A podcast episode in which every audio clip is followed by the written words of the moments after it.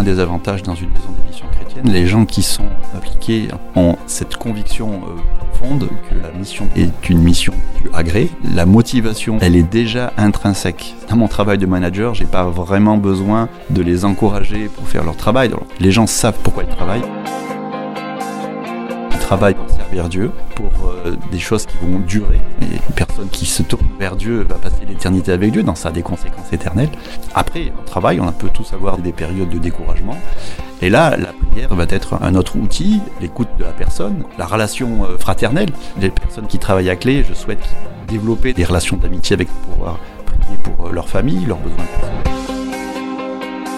C'est pas juste des personnes qui sont là X heures par jour mais ce sont des êtres humains sous ma responsabilité en tant que patron et que je dois aider à grandir. Il faut qu'on grandisse ensemble. L'entreprise est un bon moyen utilisé par Dieu pour nous faire grandir dans notre foi. C'est un beau défi.